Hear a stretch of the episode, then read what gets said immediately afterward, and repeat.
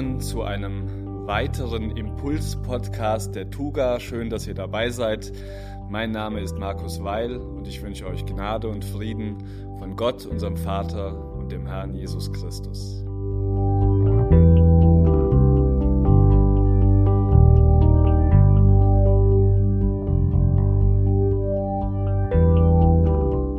Heute ist Tag 1, Tag 1 dessen, was Bundeskanzler Sebastian Kurz neulich die schrittweise Wiederauferstehung nach Ostern genannt hat. Manche Maßnahmen zur Eindämmung des Coronavirus werden ab heute gelockert. Kleinere Geschäfte sparen wieder auf. In Wien sparen die Bundesgärten endlich wieder auf. Aber das Allermeiste bleibt doch genauso, wie es vor Ostern war. So ist heute etwa auch Tag 30 mit Ausgangsbeschränkungen, die für viele von uns unter anderem bedeuten, dass wir spürbar mehr Zeit zur freien Verfügung haben, als wir das aus unserem Leben prä-Corona gekannt haben. Und die Frage, die sich daraus ganz natürlich ergibt, ist, was machen wir eigentlich mit dieser ganzen Zeit? Was machen wir mit diesem Mehr an Zeit, das wir jetzt zur Verfügung haben?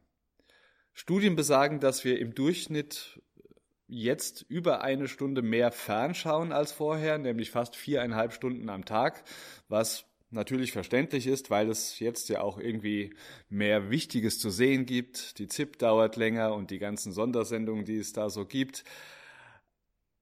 Aber ich musste in den letzten Tagen an ein Zitat denken oder eher an einen Abschnitt aus einem Buch des britischen Theologen Tom Wright. Von Hoffnung überrascht heißt es.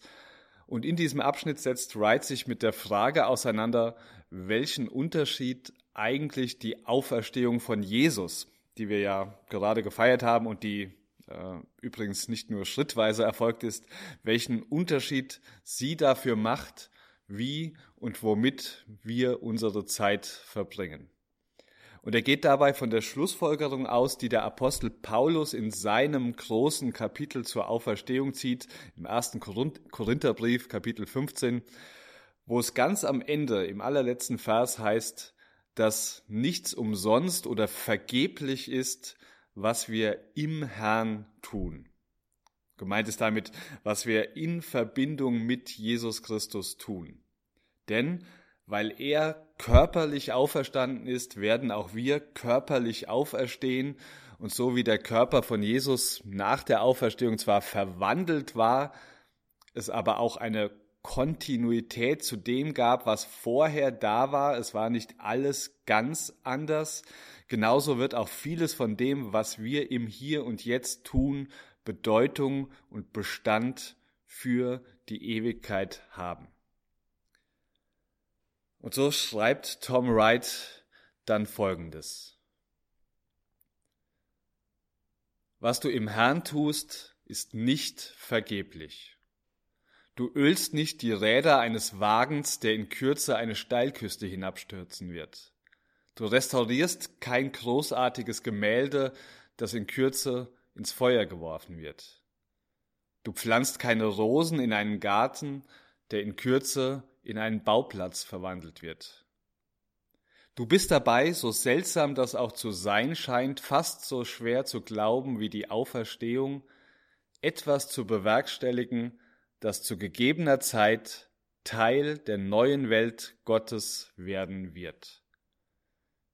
Jede Tat der Liebe, der Dankbarkeit, der Freundlichkeit, jedes Werk der Musik, inspiriert von der Liebe Gottes und von der Freude an der Schönheit seiner Schöpfung, jede Minute, die damit verbracht wurde, einem Kind Lesen oder Laufen beizubringen, jede Tat der Pflege und des Aufziehens, des Trostes und der Unterstützung von Mitmenschen und anderen Mitgeschöpfen und natürlich jedes Gebet, alle geistgeleitete Lehre sowie jede Tat, die das Evangelium verbreitet und die Kirche aufbaut, einbezieht und verkörpert, die Heiligkeit statt Zerbruch bringt und hilft, dass der Name Jesu in der Welt geehrt wird, alle diese Dinge werden durch die Auferstehungskraft Gottes ihren Weg in die neue Schöpfung finden, die Gott eines Tages aufrichten wird.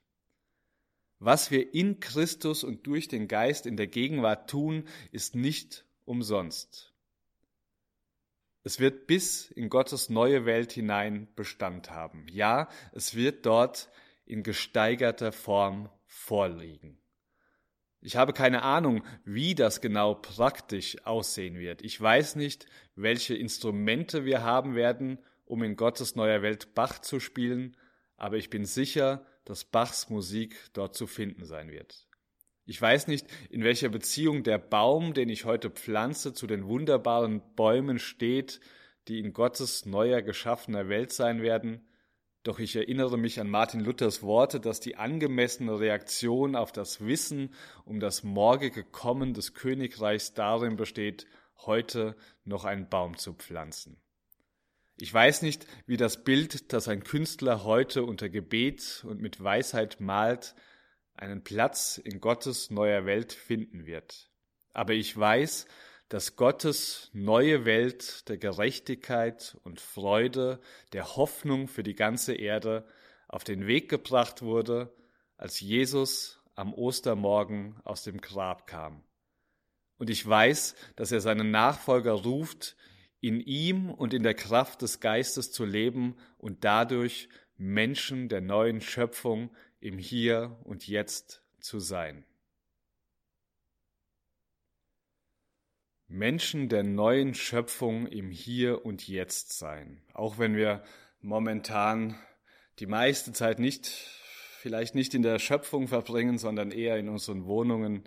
Aber vielleicht eröffnet sich ja dadurch, durch das, was ich gerade gelesen habe, für manche von uns eine ganz neue Perspektive dafür, wie und womit wir in diesen Tagen und Wochen unser mehr an Zeit verbringen.